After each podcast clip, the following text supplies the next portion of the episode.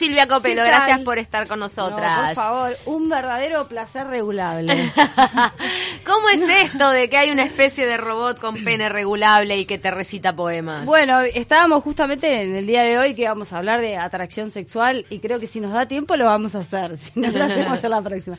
Porque esta es una noticia que realmente conmueve, sobre todo por esto de que aparte nos recita poemas y nos cuenta chistes, ¿no? Entonces es como Completito. eh, claro, yo decía, bueno, entonces estamos partiendo de la base que a todas nos gustan los poemas y que además este, los chistes van a estar buenísimos y este, bueno, los poemas también, ¿no? Bueno, Varias pero se-. Se, puede inferir de ahí que de repente el romanticismo y el humor son dos factores. de las mujeres, porque De- que sí. las muñecas que han inventado para los varones creo que ni hablan. hablan un poco, pero... Hola y chao. Hola y chao, y, y otras cosas que no las No, vamos a decir en decir- este horario. Porque No me digas que hacen Para- alguna tarea doméstica porque me mueve. No, le deben poner una frase tipo, sí, la pasé re bien. Gracias. Gracias. Y podrían gracias. decir otras cosas, ¿no? Pero está, estamos en un horario. Igual eh, también trae el, el pene regulable, que pensábamos en esto de, de bueno, ¿cuán regulable será? ¿Bajo qué estudios estamos hablando de la regulación del pene, no? Sí, Este, me pueden regular, pero otro elemento que se infiere de ahí es el tema del tamaño, tamaño. del órgano genital. Entonces, hay varios, ¿no? El Hay varias humor, el cosas. romanticismo, el tamaño. Estamos ya completando una lista de cuestiones que pueden ser de atracción Varias- sexual. pero varias preguntas, perdón, porque además de lo de la atracción sexual, uno se deriva para lados insospechados como diciendo, ¿qué poemas recita? ¿Paga los derechos de autor de agarrar Es muy buena un esa. poema de Pero- Benedetti? ¿Te pone la voz de Benedetti o es una voz propia Ay, la no, de Henry? no, ¿En qué por idioma favor, te ¿En habla? qué idioma te habla? Igual, Camila, yo creo que con 12.000 euros que sale, yo creo que tiene que ser una voz aterciopelada. Y Yo este- creo que puede ser programable a, a Eh, medida, eh, debe ser personal- Aparte- personalizable. Aparte del pene, debes poder personalizar otras cosas que está, ¿no? Y, y hablábamos un poco también de la película Ella o Her, que es este una película que habla de un hombre que se enamora de, de una inteligencia artificial que ni siquiera tiene Corporeidad. corporeidad, ¿no? Es una voz. es una voz que además inclusive en un momento a él le dice, pero vos este, estás solamente conmigo eh, en este romance y ella le dice, no, en este momento estoy hablando con tres millones, de no sé cuántas personas a la misma vez y el tipo Se le pincha el globo. cree Muere. morir ahí mismo porque bueno, uno pone toda su humanidad en cosas que son este, artificiales, ¿no? Y bueno, y bueno, en parte hablábamos también... del caso de este japonés que se casó con una robot Claro. acompañante, una, una enfermera de compañía de inteligencia artificial, una robot, y el tipo se enamoró y se casó y se lo permitieron. Claro. A veces hablaba un poquito más, le daba Sí, conversación. sí, sí. La enfermera, la enfermera habla un poco más. Claro, pero pero fíjate a qué punto eh, nos cuestiona esto temas Claro. del amor mismo, ¿no? Sí, sí, y, y de si, si, va- si estamos perdiendo, en realidad, en parte lo celebramos en el sentido de que casi siempre se hacen muñecas, este, ¿no? Pensadas para, para hombres eh, y no se hacen cosas pensadas para mujeres. Este, entonces, bueno, en, e- en ese aspecto, bueno, podríamos eh, celebrarlo y bueno, cada uno es libre de gustarle lo que le gusta.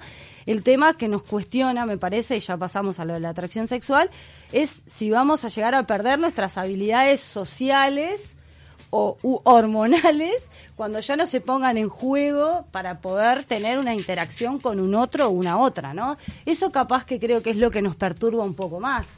Porque en esto de la atracción sexual sí se juega un intercambio hormonal, sí se juega un intercambio de, de- de visión, de tacto, de oído, que a veces con una inteligencia artificial, a veces no, no sucede. Porque bueno, al ser un robot eh, o una robot o bueno, o una voz, no hay un intercambio de hormonas, ¿no? Claro, lo que vos decís es cómo están todos los sentidos en juego, además de las emociones. Exactamente. Entonces, acá vamos a por qué nos gusta lo que nos gusta. Y vamos a diferenciar este drásticamente la atracción sexual con el amor. No tiene, no, no- si bien está involucrada obviamente la atracción sexual con el amor, porque yo eh, me enamoro de alguien o bueno, si tengo atracción sexual, pero en realidad hay muchas parejas que están juntas, se aman y de repente no hay atracción sexual. Eh, funcionan a veces mecanismos distintos. ¿Por qué? Porque lo que a mí me atrae sexualmente a veces no es lo mismo que me atrae para enamorarme o para formar una pareja. ¿No? Vieron que a veces decimos, va, este o esta eh, eh, es lindo o es linda y qué precioso, pero la verdad que yo, este, no, no Ni sería. dos días. Claro, no duramos ni dos días. Por eso en esto de la atracción sexual no es lo mismo el amor que la atracción sexual. Entonces, ¿qué es lo que pasa? ¿Qué es lo que vemos y cómo funciona nuestro cuerpo? Nosotros en realidad, y hay pila de estudios, muchísimos estudios que hacen sobre todo Estados Unidos, Canadá, este, sobre cómo reacciona nuestro cuerpo frente a ciertos estímulos. Por ejemplo, hay mucha cuestión con el tema de la pornografía, ¿no? Que es como, bueno, eh, eh, es bueno mirar pornografía, es malo que miramos, que no miramos. Entonces, a esas personas, por ejemplo, que no les gustaba la pornografía, se las, se las ponen mirando pornografía con, con radares y se ve que el cuerpo reacciona antes que la conciencia. La persona le preguntas, este, ¿te excitaste con lo que viste? Y la persona te dice, no, la verdad que no, casi nada. Y sin embargo, el cuerpo, sí reacciona como eh, en una alta excitación. Es decir, que la atracción sexual no solamente la podemos eh, fijar por lo biológico, sino también, obviamente, por lo psicológico. Pero primero vamos con lo biológico. ¿está? ¿Qué pasa? ¿Qué nos gusta, por ejemplo, a las mujeres? ¿Qué pasa? Está este, esto que hemos hablado varias veces en esta columna, que es que supuestamente el hombre tiene como la misión de esparcir su semen para poder reproducirse en cualquier hembra, porque como estamos hablando biológicamente, hablemos de hembra y macho, Bien. y la hembra, como ovula y sus óvulos están contados, es un poco más selectiva a la hora de buscar pareja sexual. Pareciera ser que estos mecanismos que parecieran arcaicos siguen casi igual. Este, casi inamovible hablando biológicamente. Por eso lo voy a repetir varias. Biológicamente los mecanismos son casi iguales. Entonces, la, lo que hace el varón, por ejemplo, lo que más se fija cuando le atrae sexualmente a una, eh, una mujer, y acá hablando de heterosexualidad, este, por eso hablamos de hombre y de mujer, le atrae, por ejemplo, una mujer que tenga rasgos de fertilidad. Claro, de ahí va lo del busto, Exacto. siempre resaltado. La cadera. Y lo de el la busto, cadera. la cadera, el pelo largo, brilloso, eh, sin manchas en la piel. eh, pero además, bueno, y a la mujer que le gusta, la mujer le gusta a los hombres con rasgos angulosos en su cara. ¿Por qué? Porque esto denota más testosterona. Entonces, Mira vos. el hombre más robusto, con rasgos angulosos, sería un hombre con más fertilidad, ¿no? Y más fácil de reproducirse y supuestamente más eh, activo en, en cuestiones de relaciones sexuales, ¿está? Entonces, ¿qué pasa? Y si ustedes lo ven, ¿no? Después que se produce la atracción sexual, ¿qué es? Se hace un escáner, así, casi inconsciente del cuerpo del uno y la otra. Los hombres lo hacen de forma así explícita. Exactamente. Apenas eh, se- la mujer se da vuelta. ¿No lo han visto en la De calle? frente Así, también. así le hace un escáner. Ah, de frente también. claro. Ese escáner, ¿cuándo, cuándo vamos a llegar a, a un momento en el que sea un poco más disimulado? Estamos empezando a que sea más disimulado, pero Sí. más allá de todo, igual Hay existe como, en eh, el por eso, cerebro. pues. eh, la- lo que estoy hablando es por eso mismo biológicamente que después vamos a pasar a lo psicológico para decir, bueno, ta, no está bueno si alguien te mira así y no, te, te falta respeto. ¿A vos te pasaba cuando eras adolescente, Ceci, que, que te miraban el busto en vez de mirarte los ojos? Sí, me pasaba. Ay, a mí en realidad en nuestra, en nuestra- no, pero Ah, no, no, yo le digo a ella porque ella siempre... ¿Vos, vos decías que te había crecido No, antes que a los no, demás? yo no ¿No tengo era? Yo me desarrollé muy chiquita y era insoportable, no, pero Insoportable por eso, cuando te estoy antes que... porque no tengo nada. Horrible. Ah, me decían- algo. Cuando, cuando te crecen antes que las demás compañeras del liceo. Claro. Cuando te crece el busto antes. Sí, claro. Ah, los chiquilines como locos. No, y además en nuestras épocas realmente naturalizábamos cosas. Yo hoy no puedo creer que uno naturalizaba, que salías a bailar y te tocaban Sí, eh, las total. nalgas, no sé. O ibas a, a- en Navidad, me acuerdo, al mercado del puerto hace años y sabías que si entrabas al mercado del puerto sin un novio, eh, ta, iba, pasabas por el pasillito. Te tocaban. Y era como algo que, bueno, si no desastre, llegar ¿no? al medio y medio, tenía Claro. que pasar por eso y bueno, ¿no? Como hacía Natalia Oreiro con el aviso de que cerraba los Tranquila, ojitos, tranquila. No. Terrible, terrible. Bueno, sigo con esta explicación, ¿está? ¿Qué pasa? Cuando la mujer está ovulando, ¿está? Nosotras eh, te- eh, expelemos un olor, el olor es a feromona, ¿está? Eso, eso atrae al hombre. Pero, pe- pero este olor no es un olor que podamos eh, darnos cuenta eh, conscientemente, ¿no? El hombre no se da cuenta conscientemente y nosotras también olemos. Pero ¿qué olemos nosotras?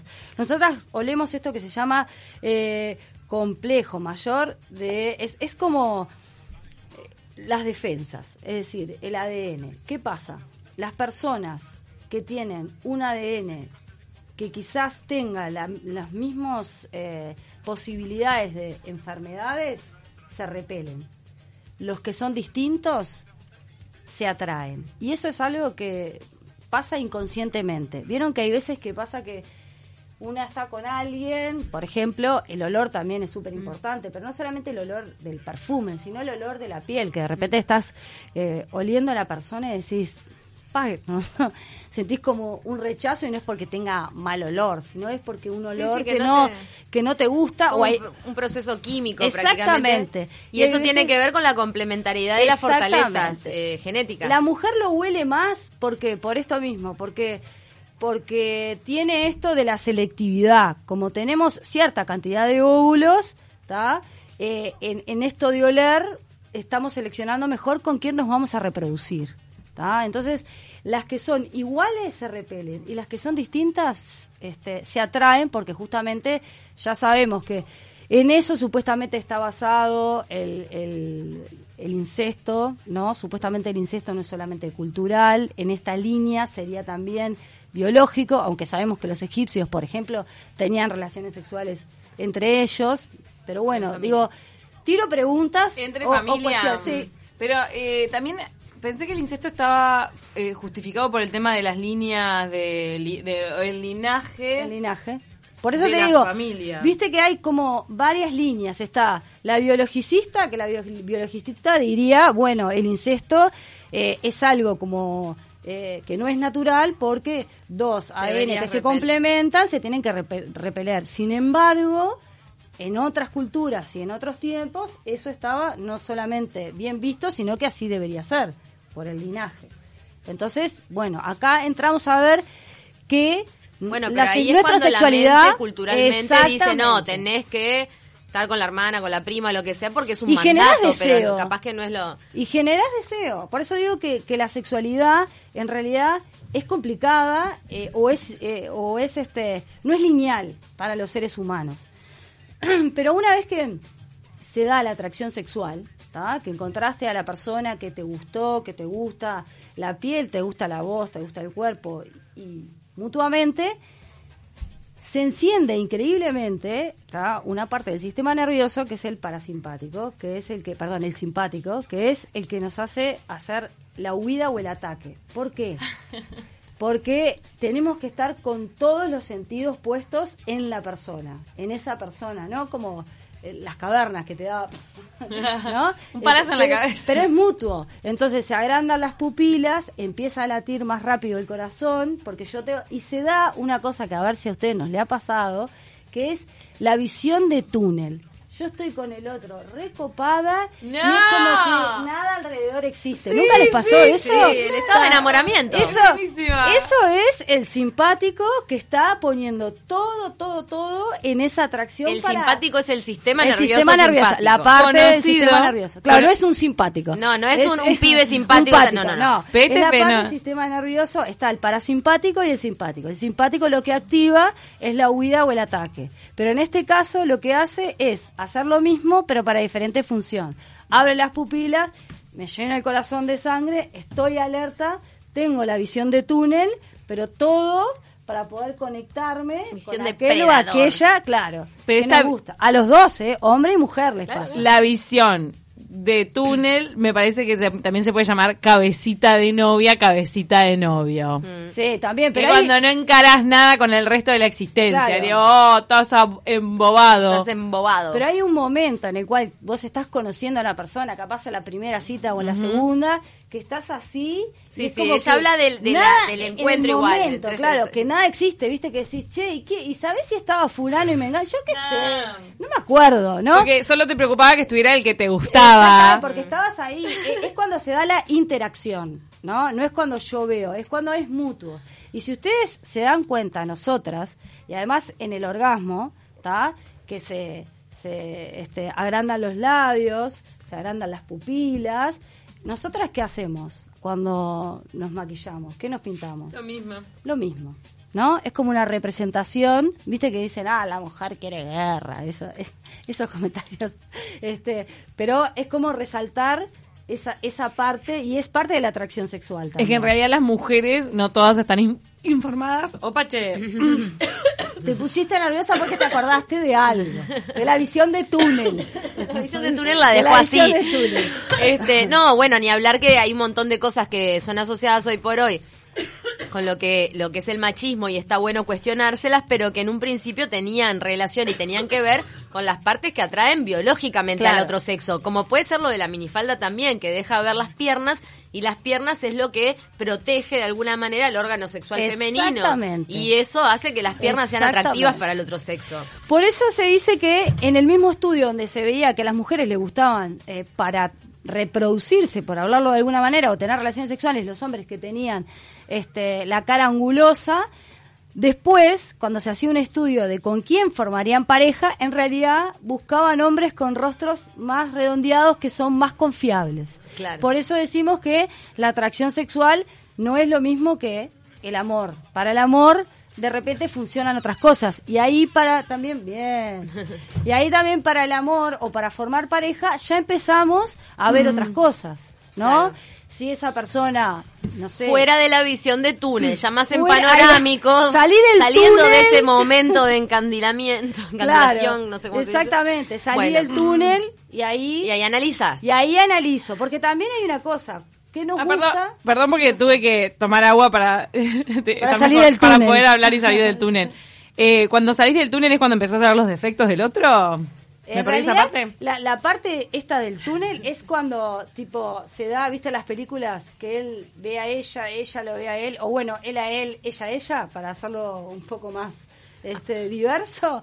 Eh, es como eso, ¿viste? Como se ven y... Pero ahora cuando estamos saliendo del túnel.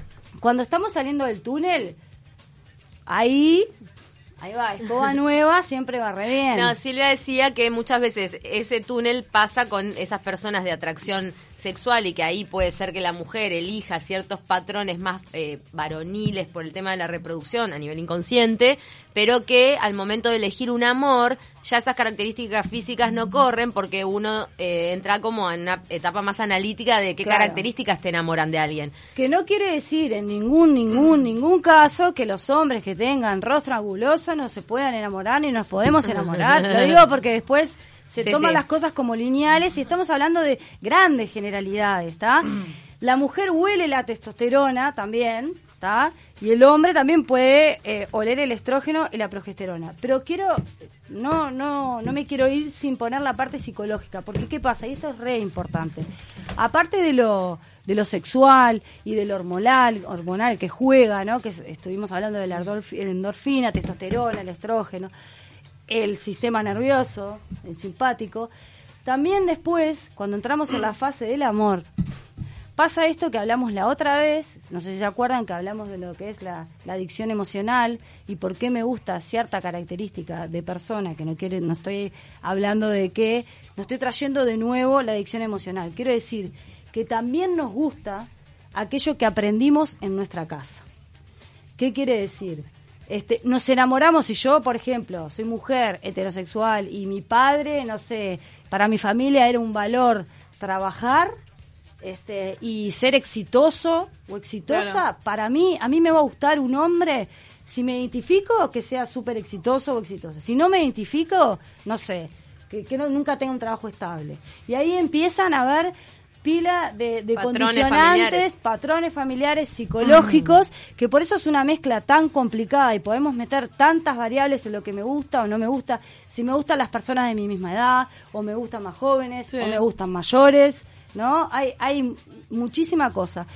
Lo que sí, en realidad, está bueno, y, y lo dejo ahí para... para La que- reflexión. la reflexión que se los comenté a ustedes, que era, en realidad cuando, bueno, dos cosas, que, que el deseo sexual y, y el amor está básicamente en el cerebro, ¿no? Que es como nosotros nos construimos, pensamos y sentimos, este, también está en nuestra en nuestra cabeza. Por eso nos gustan cosas distintas, por eso también a veces se generan fetiches, por ejemplo, que es algo que podríamos hablar en otra columna. Hay ¿no? otra columna de fetiches, sí, sí, sí. Porque Ahí tendría que haber entrado el, el robot. El de los el poemas. Bueno, claro, el de los poemas. Pero tenemos una Este, pregunta después respecto al robot, pero es para cerrar. Está.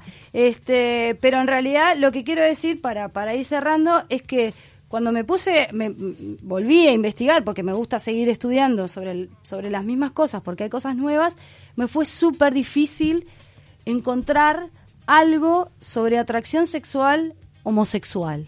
¿No? Este, casi siempre encontraba videos que hablaban de la reconversión y si era posible, terrible en el día de hoy, si era posible cambiar la orientación sexual y se sigue debatiendo esto que ya se sabe que la orientación sexual este no es elegida, o sea, es porque es y cada uno es como es y cada una es como es, pero no había, por ejemplo, en esta cosa biologicista, si yo huelo la testosterona y el hombre huele el estrógeno y por ahí se da la atracción sexual biológica, ¿qué pasa con, no sé, dos hombres que tienen testosterona? ¿Qué pasa con dos mujeres?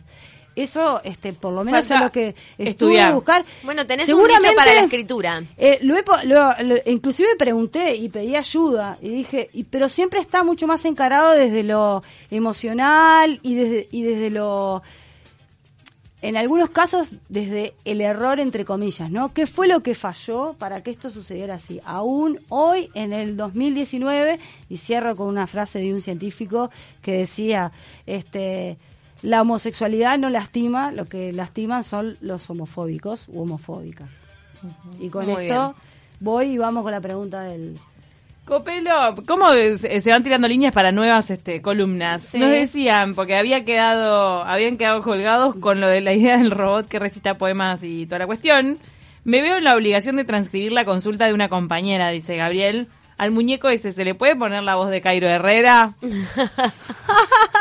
Y se le puede... Bueno, este, esto que acaba de decir Gabriel está muy bien, porque La voz de Cairo Herrera. no no solo la voz de Calienta un Cairo, pueblo. que le, le mando un beso, sino este La ceja de Cairo. que en realidad en esto de también la atracción sexual, las voces aterciopeladas y este y las voces gruesas en las mujeres atraen mucho porque supone un hombre de gran tamaño, que en el caso de Cairo eh, corresponde, y hablo del tamaño de su altura, no de otro tamaño. Ay, Cairo. claro, sí, hay que. Mirá cómo terminamos hablando de Cairo. Le va a hacer un robot con la cara, la voz y la ceja de Cairo Pero Herrera para la amiga tiene- de Gabriel. Ahí tiene que cobrar Cairo. Claro, el tema de derecho los autor, derechos. como habías dicho.